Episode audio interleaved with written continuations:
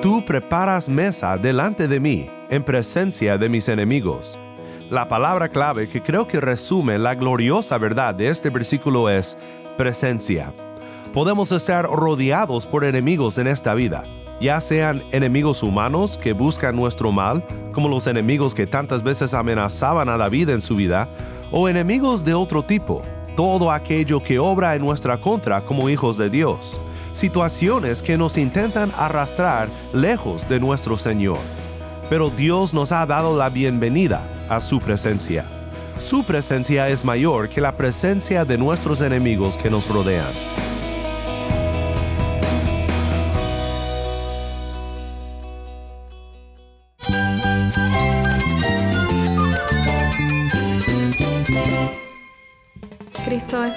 Cristo es el Rey del universo, es quien guía nuestras vidas. Él es grande y amoroso. Él es real. Solamente Jesucristo es nuestro Señor y Salvador.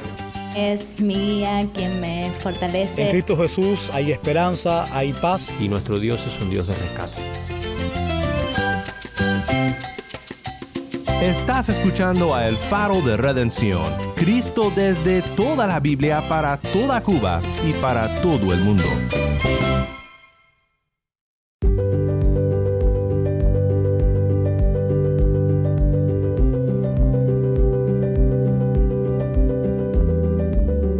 Hola, soy el pastor Daniel Warren. Gracias por acompañarme aquí en El Faro. Seguimos en nuestra serie recurrente Una semana en los Salmos. En este episodio pensamos en el Salmo 23, versículo 5, y lo que significa ser invitado a la mesa de la gracia del Señor. También escucharemos de nuestro amigo y hermano en Cristo, Rodión Gómez, sobre cómo él encontró la gracia de Dios. Venme llegar a la, funeraria con siete guardias de la prisión de alta seguridad, muy custodiados y amarrados de pies y manos. Ellos se quedaron muy impresionados, la funeraria estaba muy llena. Y yo llegué, me senté del lado de mis padres, le dije a mi madre y a mi padre, lo único que les dije fue, hace un mes le entregué mi vida a Cristo. Si tienes una Biblia, busca el Salmo 23 y quédate conmigo para ver a Cristo en su palabra.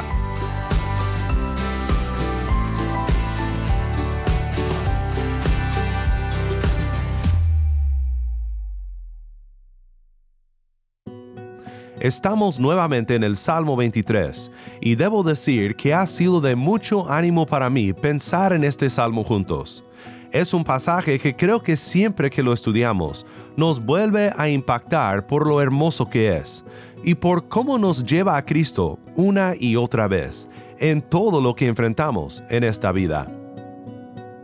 Antes de entrar a nuestro estudio, quiero compartir una reflexión sobre este salmo de nuestro hermano Kevin Halloran. Hola hermano Daniel, soy Kevin Halloran, disfruto tu programa, he escuchado a Faro de Redención algunas veces y súper excelente. Entonces voy a compartir un testimonio ah, sobre Salmo 23, un testimonio general. Este salmo ha bendecido mi vida mucho porque me muestra cómo Dios nuestro pastor nos guía y nos cuida de nosotros, sus ovejas. Y es interesante observar que Él es el activo en el Salmo. Vemos las menciones de Él o tú en el Salmo. Eso es decir, nosotros recibimos sus acciones de gracia y recordar todo lo que Dios ha hecho en mi vida me hace más gozoso y contento en Él. Él es el que me hace feliz. Él me ha llevado a descanso. Él ha restaurado mi alma un montón de veces. Él ha sido una presencia en dificultad y me promete un futuro glorioso en su casa. Y reconociendo la obra de Dios en el pasado me hace estar más en sintonía para seguir su voz en el futuro. Y también pensando en el ministerio, lo mejor que podemos hacer como pastores humanos o amigos cristianos es señalar a otros el buen pastor, ¿no? Podemos guiar a nadie a verdes pastos, no podemos restaurar el alma de nadie o ser una presencia consoladora uh, continua en tiempos oscuros, pero Cristo sí puede. Y doy gracias a Dios por a este salmo maravilloso y Dios les bendiga.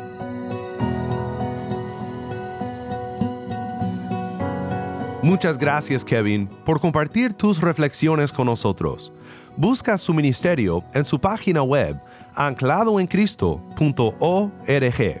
ancladoencristo.org.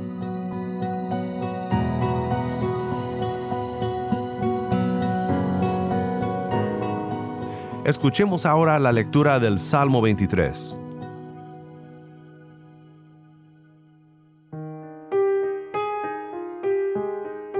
El Señor es mi pastor, nada me faltará. En lugares de verdes pastos me hace descansar. Junto a aguas de reposo me conduce. Él restaura mi alma, me guía por senderos de justicia, por amor de su nombre. Aunque pase por el valle de sombra de muerte, no temeré mal alguno, porque tú estás conmigo. Tu vara y tu callado me infunden aliento.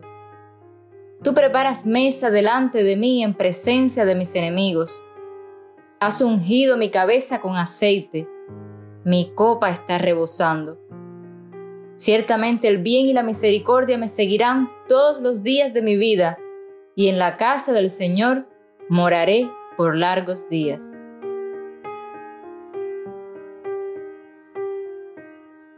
Muchas gracias, Tai. Nuevamente, esto fue el Salmo 23.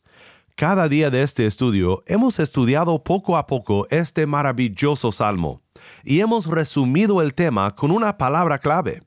Hoy quiero pensar contigo sobre el versículo 5, que dice, Tú preparas mesa delante de mí, en presencia de mis enemigos.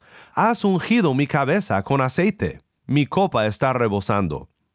La palabra clave que creo que resume la gloriosa verdad de este versículo es presencia podemos estar rodeados por enemigos en esta vida, ya sean enemigos humanos que buscan nuestro mal, como los enemigos que tantas veces amenazaban a David en su vida, o enemigos de otro tipo, todo aquello que obra en nuestra contra como hijos de Dios, situaciones que nos intentan arrastrar lejos de nuestro Señor.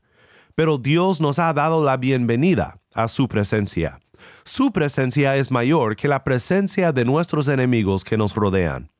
Esta idea de una mesa preparada delante de David en la presencia del Señor es más que simplemente un símbolo de alimentación y sustento. Es mucho más profundo que eso. Sí, por un lado es un banquete de victoria. David acaba de describir la protección de Dios en el valle de la sombra de muerte. Es como si David describiera por un lado la experiencia del creyente en esta vida la experiencia oscura del sufrimiento, que nos parece ser un valle oscuro y peligroso. Aún en este valle, Dios está con nosotros. Su vara y su callado nos infunden aliento. Pero aquí David describe cómo la presencia de Dios ilumina el valle más oscuro. Cuando nos damos cuenta de que, aún en presencia de nuestros enemigos, Dios está con nosotros, está a nuestro favor, Tú preparas mesa delante de mí, en presencia de mis enemigos. Has ungido mi cabeza con aceite, mi copa está rebosando. Bien observa Kidner que esto es más que un simple banquete. Dice Kidner, pero la idea es mejor que un banquete.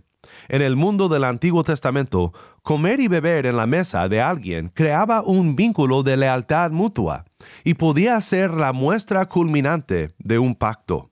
Así fue en Éxodo 24, 8 al 12, cuando los ancianos de Israel vieron a Dios y comieron y bebieron.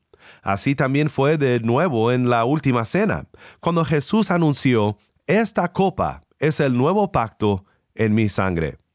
Tengo un amigo que durante el reino de Saddam Hussein huyó de Irak y me contó que una noche oscura y fría se encontraban en un bosque, cuando de repente fueron rodeados por hombres armados. Eran miembros de una tribu regional y mi amigo y otros habían cruzado a su territorio. Sabían que era una situación difícil. Estaban en peligro, pero gritaron la palabra refugiado. Cuando lo hicieron y los hombres armados se dieron cuenta de que no eran enemigos, sino personas que necesitaban su ayuda, ellos les dijeron, Ustedes están en nuestra tierra Ahora nosotros nos haremos cargo de ustedes y te llevaremos a donde van. Prometemos protegerlos. Ahora nosotros tenemos un pacto. Y cuando llegaron a la ciudad a donde debían de llegar, buscaron algo que comer juntos. ¿Pero por qué?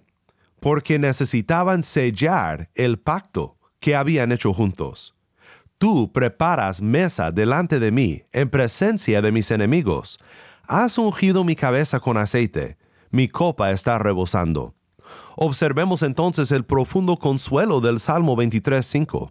El Creador, nuestro buen pastor, nos prepara una mesa en la presencia de nuestros enemigos, una muestra culminante de su gran amor por su pueblo y de su fidelidad pactual a su favor. Dios promete ser fiel a todos los que por fe se aferran a Él. El texto de Éxodo al que Kidner se refiere marcó el momento en que Dios estableció su pacto con Israel después de haberles liberado de Egipto. Dios promete ser su Dios y protegerlos de todo mal. Fueron su pueblo redimido, y Dios prometió ser fiel a su pacto. Pero el pueblo no le fue fiel una y otra vez rechazaron la presencia de Dios en busca de ídolos y falsos dioses que no pueden ofrecer protección y bendición. Jesús enseñó sobre esta triste realidad en una parábola conocida como la parábola de la gran cena. Escucha lo que dice en Lucas 14, 15 al 24. Cuando uno de los que estaban sentados con él a la mesa oyó esto, le dijo, Bienaventurado todo el que coma pan en el reino de Dios.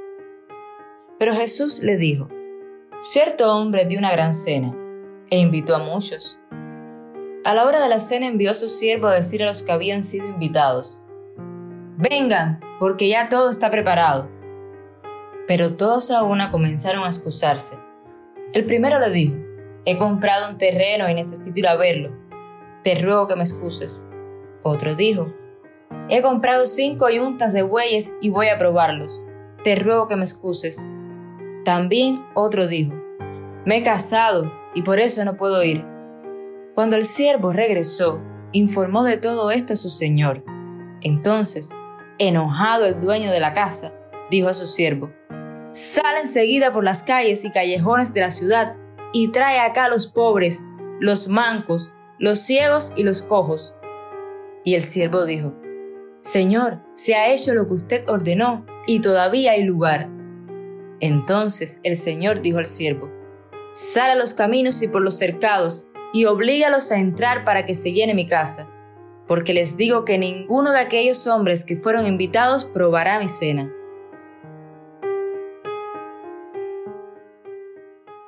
Esta cena pactual que David celebra en el Salmo 23 fue más que nada rechazada por el pueblo de Dios. Pero hay buenas noticias. La mesa no quedará vacía, y personas que no parecen dignas son invitadas a esta gran cena por la gracia de Cristo. Tú y yo no merecemos sentarnos a la mesa del Señor, pero por su gracia, Cristo llama a todos los que vendrán por fe a Él. Sal enseguida por las calles y callejones de la ciudad y trae acá a los pobres, los mancos, los ciegos y los cojos estos somos nosotros, pero en Cristo somos invitados a la presencia de nuestro Dios de gracia. Tú preparas mesa delante de mí, en presencia de mis enemigos. Has ungido mi cabeza con aceite. Mi copa está rebosando.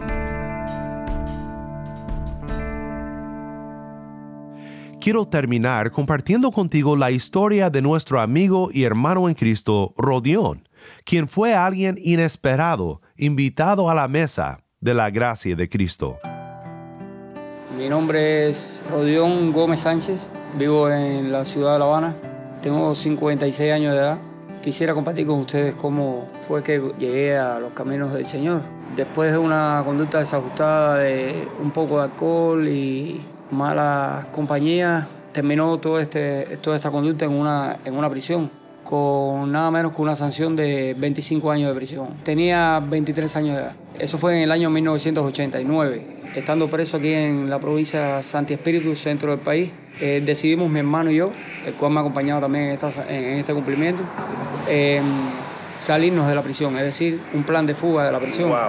para evadir la, la, situación en la que estábamos. Y estando en esta prisión de máxima seguridad, eh, logramos burlar las postas de, de alta seguridad y logramos salir nuevamente a la calle. Cuando logramos salir a la calle, eh, yo vi como que algo me estaba ayudando a, realizar este acto, porque era algo que, en el cual uno se, se arriesgaba la vida y habíamos salido ilesos y todas estas cosas, y luego estábamos en la calle y todo nos iba muy bien otra vez. Al cabo de los ocho meses, nos capturan nuevamente en la ciudad de Matanza, en, en el balneario de Varadero, donde estábamos viviendo.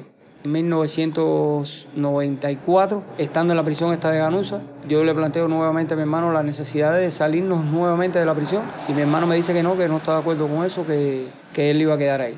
Y entonces yo solo, por, mi, por mis propios recursos, logré evadirme nuevamente, salirme de la prisión y comencé una vida desordenada nuevamente. Al cabo del año de esto, fui capturado nuevamente por la policía y llevado nuevamente al Centro Combinado del Este, prisión Nacional Combinado del Este. Producto de mi trabajo tenía algunas posibilidades dentro de la prisión, siempre dentro de la prisión. Ahí, estando en ese estado, conocí a unas personas que tenían un comportamiento diferente completamente de todos los demás individuos en aquel lugar. Y me acerqué a ellos y les pregunté que, que quiénes eran ellos, qué era lo que estaban haciendo. Y me dijo uno de los dos hombres esto que, de lo que les hablo. Me dice que ellos eran cristianos y que solamente lo que hacían era ayudar a otros cristianos que estaban dentro del edificio en situaciones más precarias, llevándoles algo de alimento y de, y condiciones. Y entonces yo le dije, bueno, yo no comprendo muy bien lo que están haciendo, pero yo quiero ayudarlos porque veo que es algo bueno lo que están haciendo. Y comencé a involucrarme con ellos en el acto de básicamente alcanzarle un poco de alimentación a estas personas y todo esto. ¿Qué fue lo que le impactó de, de, la diferencia de vida de esas personas? En la prisión tú puedes ver todas las manifestaciones diabólicas juntas. Mm, todo, sí. el homicidio, la homosexualidad, la idolatría. Pienso que ahí es donde está el extracto de la parte oscura de la sociedad. Y entonces estas personas se comportaban de forma diferente completamente, no participaban de, de obras de maldad y solo se dedicaban sin ningún interés económico en llevarle alimento a este otro grupo de personas que sí estaban más, más cerrados ¿no? que ellos. Uh -huh. Y ellos me empezaron a hablar de Jesús, la obra de Dios aquí en la tierra, por medio de Jesucristo y el Espíritu Santo, y todas estas cosas que yo alguna vez cuando era niño la había escuchado, porque mi madre tenía formación madre, bautista. Sí. Sí, sí, ellos me dicen un buen día que porque yo no, no recibía a Jesucristo si ya yo estaba involucrado en la obra de Dios. Me pasó como Felipe de Eunuco, le dijo, bueno, ¿y cómo sería esto? Y ellos me explicaron que solamente tenía que cerrar mis ojos y ellos orarían por mí. Al hacer esta oración yo sentí que algo vino a mi vida, algo nuevo vino a mi vida y Dios me empezó a mostrar muchas cosas que yo no conocía. Mm. Y me empezó a mostrar entonces en revelación que simplemente yo había podido salir dos veces de la prisión y que no me había sucedido nada porque Él me estaba guardando, pero para que yo me diera cuenta que no era con mis propias energías y mis propias fuerzas que yo iba a lograr lo que, lo que posteriormente logré. Me parece un buenísimo ejemplo del Evangelio, que no es para nuestras propias obras. No hay nada que nosotros podamos hacer para rescatarnos a nosotros mismos. Es simplemente la gracia de Dios Así obrando en nuestras vidas. En el año 1999 ya mi hermano estaba en la calle de Libertad. Uh -huh. Tuvo uh -huh. un accidente en una, en una moto que él tenía y murió mi hermano.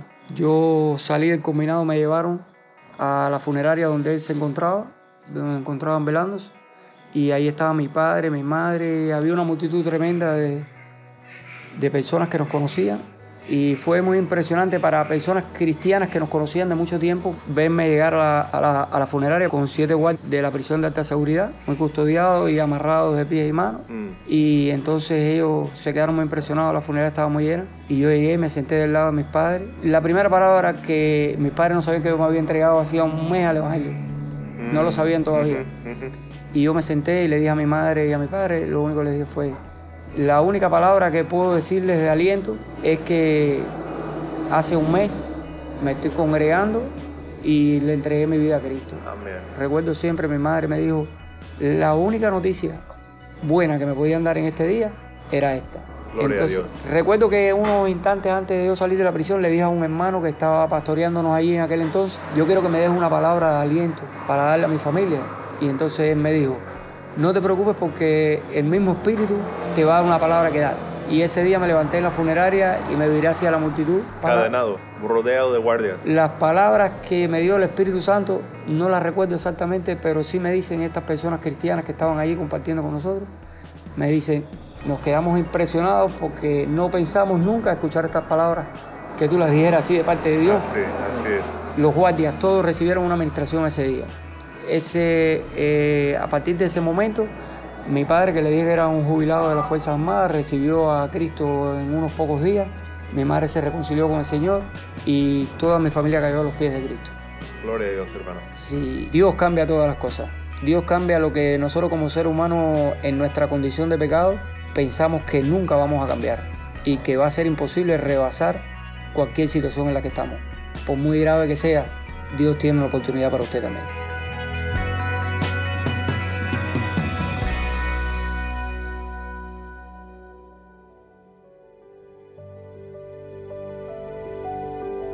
Soy el pastor Daniel Warren y esto es el faro de redención. Muchas gracias Rodión por compartir tu historia con nosotros. Qué bendición es saber que en Cristo todos somos invitados a la mesa de la gracia, invitados a su presencia, no por lo que somos, sino por quien Él es.